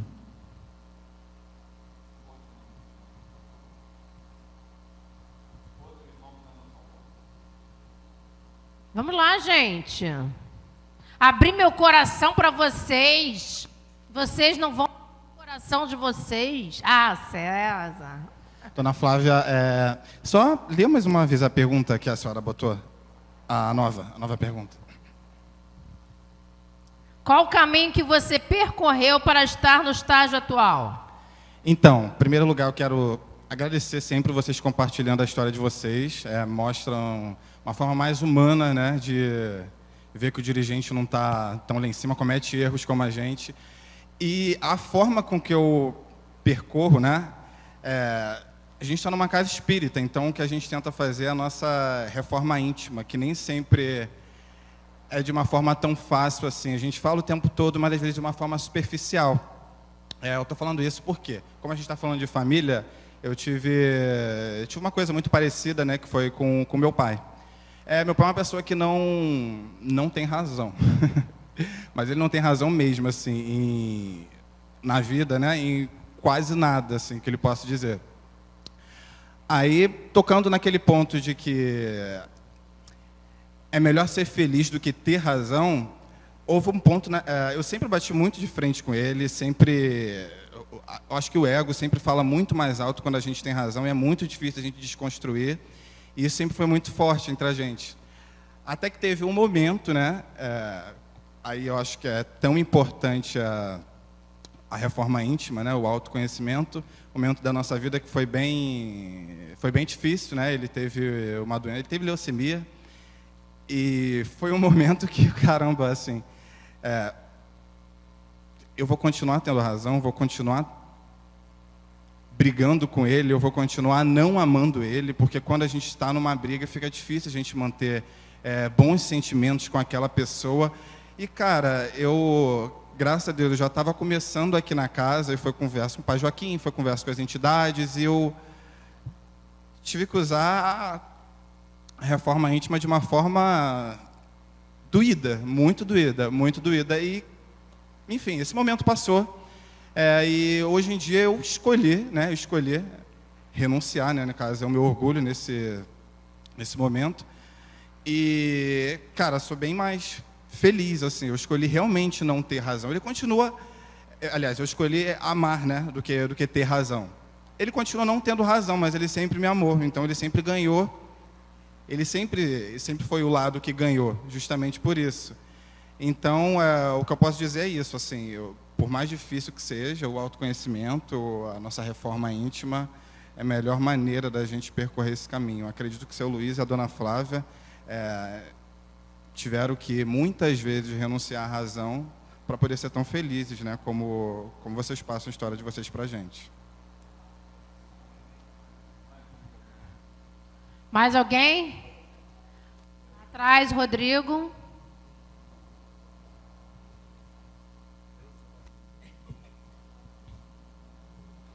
Ele falou três horas.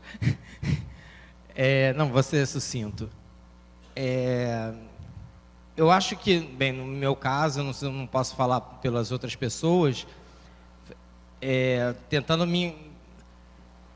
A gente é um pouquinho. A gente é a gente, no momento que, nesse momento, cada um tem dentro de si um resultado no somatório de si próprio e das observações que é, tem ao redor de tudo, de todas as pessoas com as quais é, a gente se encontrou com todas as com todas as situações.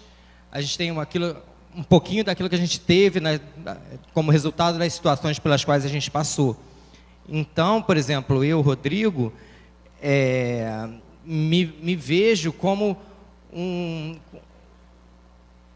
um eterno como um eterno estudante, assim no, no sentido assim com uma sede de aprendizado e de observação, principalmente agora, né, principalmente devido ao TEL e devido a outras, a outras ferramentas que eu utilizo, de forma que eu consiga observar melhor tudo aquilo que ocorreu lá atrás, desde, desde a infância até a, a, atualidade, e, com, e tento, a, a partir daí, poder observar o que eu, eu posso tirar de bom de todas as experiências, o que eu posso tirar de bom de sentimentos que eu, é, que eu tive para todas as pessoas, inclusive até aqueles sentimentos de mágoa.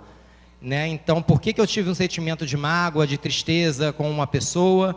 E o que, que eu posso tirar daquela situação, desse, desse sentimento, de forma a transformar essa mágoa, essa tristeza, numa coisa positiva, para poder me desenvolver. Então, é, eu, eu, Rodrigo, nesse, nesse momento, sim, eu, eu acho que o ser humano procura, é, tem como meta a felicidade. Isso aí é uma coisa que eu até aprendi bem na escola lá atrás. E eu acredito que a gente, tipo, eu ainda talvez não, não esteja na situação atual, numa situação ideal que eu gostaria de estar, mas eu sei que eu estou trabalhando para tal. E eu utilizo tento utilizar de tudo que eu aprendi para que eu possa alcançar esse, esse, esse resultado. E que eu possa, através dos, dos erros do passado, poder traçar melhores caminhos para o futuro. Essa vida, gente, é uma construção diária. Né? Nós, cada dia é um dia diferente, é uma experiência diferente, são situações diferentes que nos envolvem e nos permitem aprendizar e nos transformar intimamente. Né? É um caminho, é uma construção. Vamos absorver aquilo que vai nos acrescentar, vamos tentar botar de lado aquilo que não presta, porque se nós formos guardar dentro de nós aquilo que não presta, a gente acaba sofrendo, né? remoendo aquilo ali, e aí a gente não vai perder a felicidade. Né? Porque tem muita gente que vai guardando, vai guardando, vai guardando, vai guardando e vai se contaminando e não consegue caminhar e ser feliz. Não consegue e ser feliz. Por quê? Porque está vivendo das coisas ruins que viveu no passado. O que foi feito, o que passou, não tem como modificar. Você tem como olhar para frente e traçar um novo, um novo caminho com coisas melhores, com sentimentos melhores, um olhar novo para a felicidade, para o amor, né? Todos nós estamos em busca da felicidade, do amor. Só coisa boa, gente. Vamos ser felizes. Vamos amar. Vamos nos amar. Vamos nos entregar verdadeiramente. Vamos nos olhar. Vamos nos permitir essa possibilidade. Porque quando você consegue botar esse sentimento para fora, você com certeza você vai contaminar outras pessoas e vai ser muito mais feliz. É um sentimento renovador para a nossa vida. É, no início eu tive dificuldade, Luiz, ali de entender como a dona Flávia mudou ali a pergunta, até onde você vai? Quer dizer, até onde você vai está te remetendo para o futuro, né? É uma coisa futura, para ser quem você é. Quer dizer, que você é, é presente. Então, eu tive um conflito temporal ali que eu tive dificuldade de entender. Agora, até onde você foi para ser quem você é? Isso seria, me parece, o correto. É, não, mas na, na realidade, quando eu falo ali até onde você vai, é perguntando qual é o limite de cada um, entendeu? Na relação humana. Tá. Qual, qual é o nosso limite? Que o teu limite é um, dele é outro, dele é outro, é, meu é outro, entendeu? Tudo, eu, acho que tudo, tudo gira ah, no somatório de experiências pretéritas que nós tivemos. Aqueles que conseguiram absorver essas experiências, esse sim, ele tem condições de construir um caminho mais tranquilo. Mas sempre se lembrando que o conhecimento, ele, ele não é estático, ele precisa ser é, continuamente absorvido, até para atender a lei do progresso, né, onde tudo tem que ir para frente. Então, eu sou fruto das experiências pretéritas e também dessa aqui. Porque, até como o Rodrigo ali colocou, o que, que eu estou fazendo aqui? Se o indivíduo não conseguir entender o que, que ele está fazendo aqui, está é, tá complicado ele descobrir um caminho que ele possa realmente ter essa paz, ter as perspectivas de ter melhora. Então, é a partir da reflexão de todo esse contexto é que eu torno um determinado ser. E por isso que ninguém é igual a ninguém, né? espírito nenhum é igual a, a outro espírito, somos espírito único, e cada um teve as suas experiências próprias, cada um aprendeu, o outro não aprendeu tanto com as mesmas experiências, e isso me dá toda uma base para que eu possa ir para frente, para que eu possa caminhar em busca dessa paz e dessa felicidade. Sem isso fica difícil você não refletir sobre isso. Fernando fala sobre limite, eu acho que ninguém sabe qual é o seu limite. Na verdade. Essa é a minha opinião. Acho que ninguém sabe qual é o seu limite. Você vai seguindo e você só vai saber qual é o seu limite no momento que você vivencia aquela realidade. Ah, meu limite. Não, você, eu acho que a gente não tem como medir isso. Essa é a minha opinião. Eu acho que a gente tem que caminhar sem pensar no limite. Né? Ah, esse meu limite vai ser até tal ponto, a partir daí. Não, às vezes as coisas se modificam e você consegue atingir o que você criou como expectativa. Eu acho que nós não conhecemos o nosso limite, essa que é a verdade. Gente, é... moral da história. Existe uma existe um fator quando a, a Mayara falou sobre a, a renúncia que ela fez à parte profissional dela em detrimento da, da sua jornada mediúnica, isso me remeteu ao ano, ao dia 1 de junho de 1996. Esse dia, meu irmão desencarnou a partir de um assalto, onde nós éramos, eh, quando nós éramos eh, comerciantes, tínhamos um posto de gasolina, eu, meu irmão e meu pai carnal. Então, meu irmão foi uma vítima fatal de um assalto. E, dois meses depois, meu pai vendeu o posto de gasolina e foi morar em Portugal. Eu já dei esse exemplo aqui outras vezes, mas o meu pai, na ocasião, ele disse o seguinte para mim: essas foram as palavras dele. Meu filho, você sabe que eu nunca frequentei os bancos escolares, mas eu tenho uma coisa que é muito importante na vida, que é a sabedoria da vida. E é pautado nessa sabedoria que eu vou dizer uma coisa para você. Se você quiser criar os seus filhos num local digno, eu vou deixar você, sua mulher e seus filhos financeiramente bem. Vocês não vão ser ricos, mas vocês vão ter uma tranquilidade. Mas se vocês quiserem criar os filhos de vocês com dignidade, me acompanha, a mim e a tua madrasta, porque eu estou indo embora para Portugal. Eu não volto mais para aqui. E estou fazendo isso porque esse país aqui não tem mais jeito. Ele falou isso para mim em 1996. Curiosidade ou não, hoje nós temos saudade daquela época em matéria de segurança pública a coisa tomou uma proporção, né? Bom, uma das razões, talvez a principal, pelo fato de eu não ter ido para lá para o país que ele foi, lá para Portugal, é que já naquela época eu tinha uma missão dentro da Umbanda. Eu não, não era dirigente espiritual, não estava dirigente espiritual, nem tinha essa pretensão, mas eu já tinha uma missão espiritual dentro da Umbanda. E eu já exercia uma posição dentro da casa onde eu me iniciei, que eu, eu, eu, eu me considerava bastante útil dentro da casa. Então eu não queria de forma nenhuma abandonar a minha religião por razão qualquer.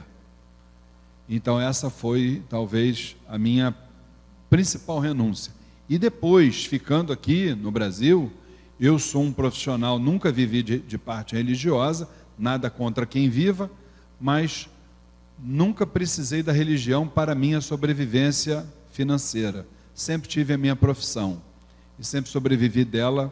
Eu e minha esposa não somos ricos financeiramente, mas nós temos a nossa maior riqueza, que é a nossa família. Então, é o que importa. E para nós tem dado até hoje. Mas tive dentro da minha parte profissional inúmeros convites para eu galgar outros outros postos e estaria hoje financeiramente de uma outra forma. Mas não poderia estar dando a assistência à minha ao meu mandato mediúnico que eu hoje exerço. Então renunciei a tudo da minha parte espiritual, teria feito tudo novamente. Sou uma pessoa muito feliz e minha esposa também, ela também renunciou à parte profissional dela. Somos muito felizes por causa disso. Porque a espiritualidade diz para nós o quê? Quem renuncia, e aí foi o que Jesus falou, né? Quem renuncia à sua vida material em detrimento da espiritual não tem com o que se preocupar. Porque se você tem a vida espiritual como prioridade, o resto vem como consequência. Essa é a diferença. Só que o ser humano ele faz diferente, ele pensa primeiro na vida material dele. E a espiritual fica em segundo, terceiro, quarto plano. Sempre tive como condição isso. Vou trabalhar em qualquer lugar. Fui empregado durante 16 anos. E o meu patrão sabia que deu a hora do meu, de eu vir aqui para o meu centro, podia chover canivete. Eu saía de lá. Muitas vezes saí contra a vontade dele, saía mesmo. Sem problema nenhum. Agora, também tinha uma coisa, dia que eu não vinha para cá, se quisesse que eu ficasse lá 24 horas, eu ficaria, não tinha problema nenhum. Não era má vontade minha, não. Compensação, eu dava outras vantagens para ele. Por exemplo, 16 anos, não era ele que esperava por mim para trabalhar. Eu é que esperava por ele. Chegava lá de manhã cedo, eu era o primeiro. Então, gente, eu trouxe uma frasezinha aqui de Chico Xavier, um espírito iluminado, né? Para a gente poder trazer a moral da história do nosso debate de hoje, né? Chico fala sobre esse nosso tema o seguinte: amar não é desejar, é compreender sempre, dar de si mesmo, renunciar aos próprios caprichos e sacrificar-se para que a luz divina do verdadeiro amor resplandeça. Eu acho que, para a maioria de nós, Chico Xavier está acima do bem e do mal, não é verdade, gente? Então, eu acho que é isso. A nossa vida, ela é feita realmente de renúncias. Se a gente não renunciar a muita coisa, a nossa vida, a nossa jornada terrena vai ser um mar de tormentas. E nós precisamos renunciar muitas vezes, porque existe, por exemplo, na Umbanda, um exemplo maravilhoso. Uma vez eu escutei isso, nunca mais esqueci. Oxóssi. Nem filho dele eu não sou, sou sobrinho, mas adorei esse exemplo. O que, que Oxóssi nos diz? A flecha. A flecha é o exemplo maravilhoso disso aqui. O que, que você faz com a flecha? A flecha vai com aquela potência, não vai? Direção certeira, né? Só que antes disso ela anda para trás, ó. Então, muitas vezes, para a gente acertar o alvo, a gente tem que renunciar a determinadas coisas e caminhar para trás um pouquinho. Porque aí depois, quando você soltar, ela vai, ó, uma reta só. Então, o exemplo de Oxóssi é isso. E, como a gente falou, todo primeiro sábado de cada mês, a gente traz uma grande palestra. Mês que vem nós temos, teremos aqui um palestrante da filosofia Rosa Cruz, um irmão nosso, que vai falar sobre a fraternidade branca e a ligação com a Umbanda. Então eu gostaria que todos os senhores estivessem presentes, que vai ser um momento muito especial. Já tentei trazer outros palestrantes para falar isso, e todos que eu trouxe deu, tive problema, entendeu? Um, inclusive, desencarnou antes de fazer a palestra. Espero que esse não desencarne, entendeu? Que ele não tenha pressa, que ele não tenha pressa, né? né? Então, pois é. Um ficou doente no dia da palestra, não veio. O outro desencarnou. Vamos ver que se esse terceiro, né? Eu acho que ele não deve falar isso para o palestrante que ele se chamou. falar, não vai ter ninguém aqui falando da fraternidade branca, gente. Deve, não. Vai que, né? Mole não, né? Ele resolve não vir, né? né? Pois é. E, queridos irmãos, nós na próxima quinta-feira, 8 horas da noite, nós estaremos iniciando a vigésima turma do curso Umbanda Sem Fronteiras. Vai ser a primeira aula. Eu gostaria de convidar a todos, quem quiser participar.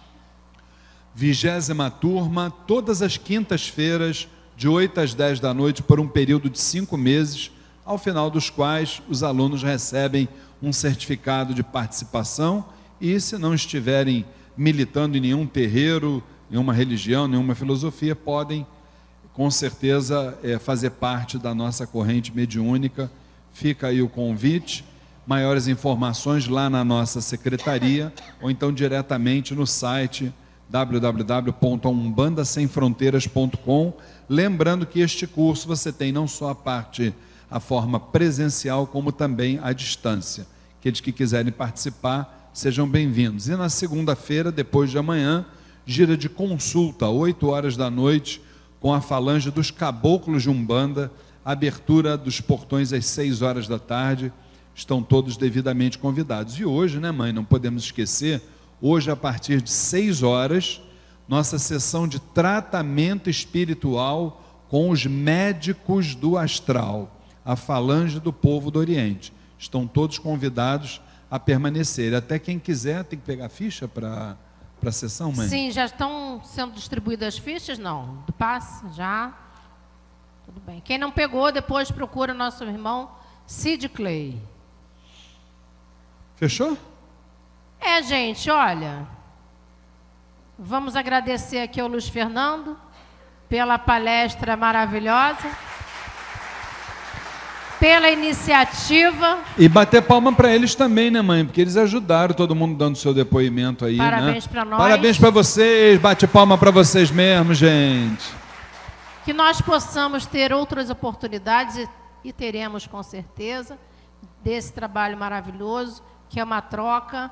A gente aprende com vocês e a gente tenta passar para todos experiências nossas de vida, dentro da nossa parte espiritual, dentro da nossa caminhada né, de vida, cada um é, com a sua realidade. Então, que possam receber da nossa casa, da nossa família, o nosso abraço, o nosso axé e com certeza o nosso amor, tá bom? Mãe, vamos fazer a nossa prece de fechamento? Vamos fazer. Queridos irmãos, todos de pé, por favor.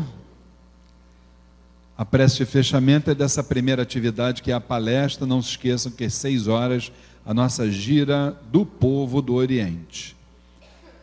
Mãe, faz a prece, por favor. Vamos agradecer a toda a espiritualidade pela luz que nos foi concedida nos trabalhos que foram realizados. Que a cúpula espiritual desta casa, a nossa querida cabocla Eugênia Praia, seus sete estrelas do Oriente, toda a falange do bem, possam ser vibrando sobre nós, nos dando caminho, nos dando paz, nos dando direção, nos dando amor. Que possamos seguir em frente sempre em direção à luz e à força do nosso Pai Oxalá. Salve a luz da espiritualidade, que Oxalá possa estar sempre comandando os nossos caminhos. Que assim e assim será hoje todos os dias. Graças, a Deus, Graças a Deus, graças a Deus. Vamos ao hino do Templo Estrela do Oriente. Olha a estrela do Oriente que no céu, no céu brilhou. E o seu brilho foi tão intenso que a terra iluminou. Estrela que guiou os três reis magos, mostrando para o mundo Salvador. Iluminai também nosso terreiro, iluminai com fé, esperança e amor. Iluminai também nosso terreiro, iluminai com fé, esperança e amor. Antes da benção final da nossa mãe Flávia Barros, gostaria de pedir aos médiuns que já estivessem com a roupa de trabalho espiritual que nos ajudassem para prepararmos aqui o terreiro para a nossa segunda atividade a partir de seis horas, que é a gira do povo do Oriente, e pedir também aos queridos irmãos que, como vamos preparar aqui o ambiente para a sessão, eh, vamos evitar conversa aqui dentro do terreiro. Quem quiser, por gentileza, conversar, que se coloquem ali fora e não há problema nenhum. Lembrando que a gente tem cantina lá atrás, temos o toalete, e se Deus quiser, a partir de seis horas, estaremos de volta com a sessão de tratamento espiritual com a sagrada falange do povo do Oriente. Nossa bênção final com nossa mãe espiritual, Flávia Barros. Que a luz do nosso Pai se faça sobre todos nós, hoje e todos os dias. Que assim seja, e assim será sempre. Graças a Deus, graças a Deus, graças a Deus.